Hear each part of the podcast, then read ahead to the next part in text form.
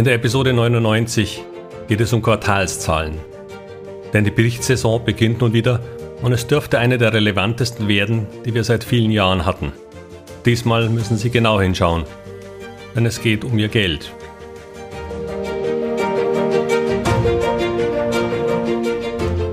Herzlich willkommen, moin und Servus beim Podcast Aktien verstehen und erfolgreich nutzen. Mein Name ist Wilhelm Scholze.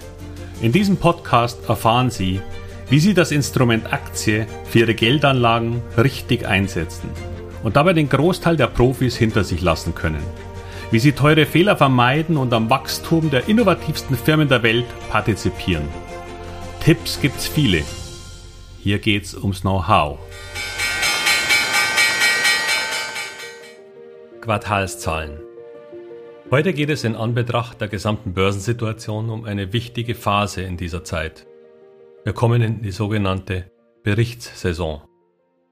Und falls ich heute etwas nasal klinge, dann liegt das daran, dass mich Corona seit einer Woche doch ziemlich getroffen hat und ich erst langsam auf dem Weg der Besserung bin. Daher bitte nicht wundern.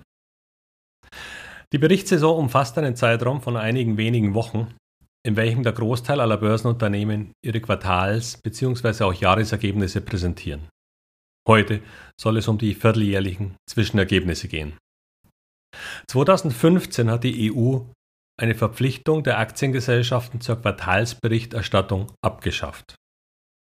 Interessant deshalb, da die EU sonst sogar die Krümmung von Bananen festlegt. Aktionäre allerdings scheinen hier weniger wichtig zu sein obwohl sich eine Gesellschaft, die das Geld von Aktionären nimmt, ja eigentlich schon auch diesen verpflichtet fühlen sollte. Aber gut, die Idee war Kosten für besonders kleine Unternehmen auf diese Weise zu sparen.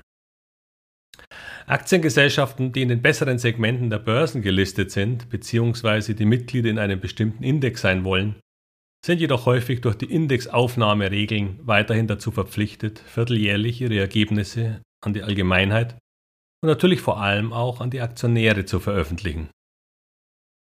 Warum startet dies nun aktuell ab Mitte Oktober? Das Quartal endet ja im September. Naja, schlichtweg die Zeit, die die Wirtschaftsprüfer benötigen, kommt hier halt noch dazu. Und hier sind eben manche schneller und manche etwas langsamer. Gut, aber warum sind die Zahlen diesmal so brisant? Im letzten Quartal waren die Ergebnisse der meisten Unternehmen noch relativ gut obwohl der Ukraine-Krieg da schon lief. Allerdings eben erst am Beginn. Und erst die stetige Eskalation führte dann zur Explosion der Gaspreise, der Strompreise, der Lebensmittelpreise und aller anderen. Der Effekt hat allerdings bis Ende Juni noch nicht voll auf die Gesamtquartalszahlen durchgeschlagen. Doch jetzt, im dritten Quartal, erwarte ich eine hohe Anzahl von schlechten Quartalsergebnissen aufgrund all der krisenbedingten Probleme.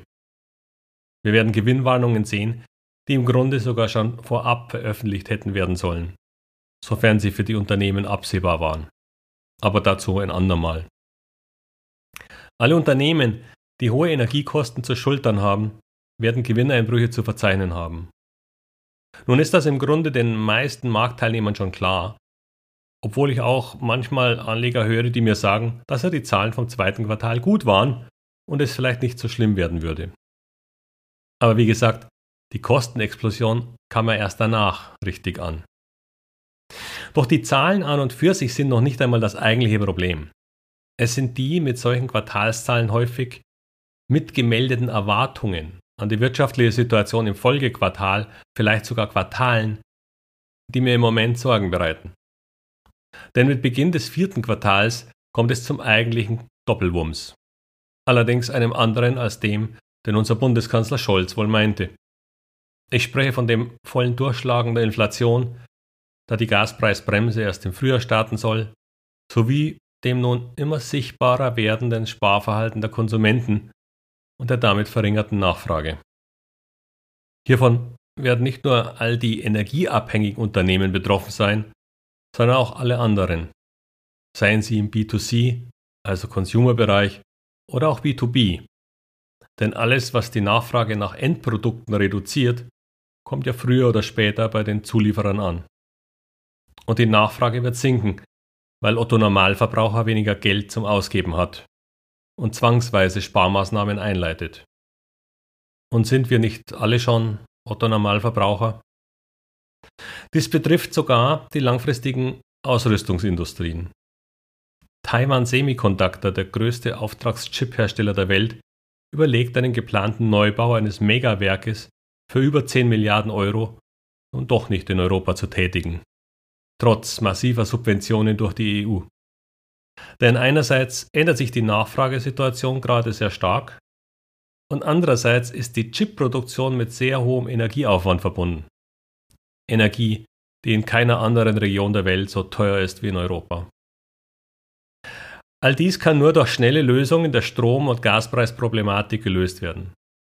Aus meiner Sicht können wir erst im ersten Quartal 23 hier wieder klarer sehen. Denn dann sehen wir, wo wir mit unseren Gasspeichern stehen. Es wird ein schwieriger Winter, sowohl an der Börse als auch was unsere Zimmertemperatur betrifft. Daher seien Sie noch vorsichtig und bleiben weiterhin etwas kleiner positioniert beim Eintritt in diese so ungewöhnliche und schwierige Berichtssaison. Die Risiken sind deshalb in Deutschland so hoch, weil wir in erster Linie eine Industrienation sind und uns leider selbst in die aktuelle Situation gebracht haben.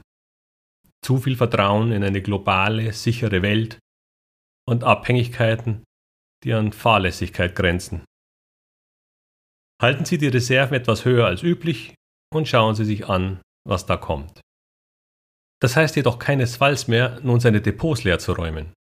Denn wir haben auch schon ausgesprochen hohe Korrekturen in vielen Aktien gesehen. Wir bewegen uns selbst bei erfolgreichen Unternehmen mit geringerem Gewinnwarenpotenzial inzwischen im klar einstelligen KGV-Bereich. Und das ist eine ausgesprochen gute Basis für eine Stabilisierung. Zudem sind unsere Großkonzerne international tätig. Das heißt, sie verkaufen ihre Produkte weltweit und in fast allen anderen Regionen dieser Welt läuft es besser als bei uns. Die Schwäche des Euro gegenüber dem Dollar hat auch seine Vorteile. Denn als Exportnation profitieren wir von den höheren Einnahmen aus dem Dollarraum. Man darf auch nicht vergessen, dass sich die Firmen der Probleme, die da kommen, durchaus bewusst sind. Die Manager befinden sich im Krisenmodus, um Lösungen zu finden. Und wir werden auch aus dieser Krise wieder herauskommen. Zudem bin ich ein Freund von Selektion und weniger von Markttiming wie viele von Ihnen vielleicht inzwischen wissen. Und ja, es gibt sie auch, die Branchen und Unternehmen, die von all dem hier profitieren oder eben wenig betroffen sind. Das ist doch gar nicht böse, sondern ein Fakt, den man in seiner Aktienselektion berücksichtigen kann. Nur leider ist das eben im Moment der kleinere Teil, so dass die Mehrheit der Unternehmen die Richtung vorgibt. Doch wie in jedem Jahr nach jedem Winter kommt auch wieder ein Frühling. Und ausgefallen ist noch keiner in den letzten paar tausend Jahren. Die Zeit des Säens kommt wieder und auch die Zeit des Erntens. Säen Sie doch Wissen und Know-how jetzt im Winter. Dann haben Sie ein wenig Geduld und lassen das erworbene Know-how sich setzen. Und wenn dann die Selbstheilungskräfte der Wirtschaft, der Unternehmen und des Staates dafür sorgen, dass unsere Unternehmen nicht untergehen, sondern wieder aufstehen, ihre Krönchen richten und weitermachen, dann werden sie bereit sein, vom kommenden renditestarken Aufstieg zu profitieren, weil sie wissen, was sie da tun. Heute habe ich noch einen schönen Spruch von Platon gelesen, bei welchem es um Know-how geht. Er sagte, es ist keine Schande, nichts zu wissen, wohl aber nichts lernen zu wollen. Börse hat etwas mit dauerndem Lernen zu tun, weil sich die Situationen selten gleichen. Finanzkrise war anders als Dotcom, Eurokrise anders als Corona und diese hier ist wieder etwas anders. Doch es sind die Krisenzeiten, in welchen man am meisten lernen kann. Schauen Sie deshalb bei Aktien jetzt nicht weg, nur weil es kein schönes Jahr ist, sondern im Gegenteil, schauen Sie hin, ganz genau hin, und beobachten Sie die Reaktionen und Entwicklung. Diese Berichtssaison ist spannend. Für heute wünsche ich Ihnen aber damit wieder viel Erfolg bei all Ihren Investments und bis bald, Ihr Wilhelm Scholze.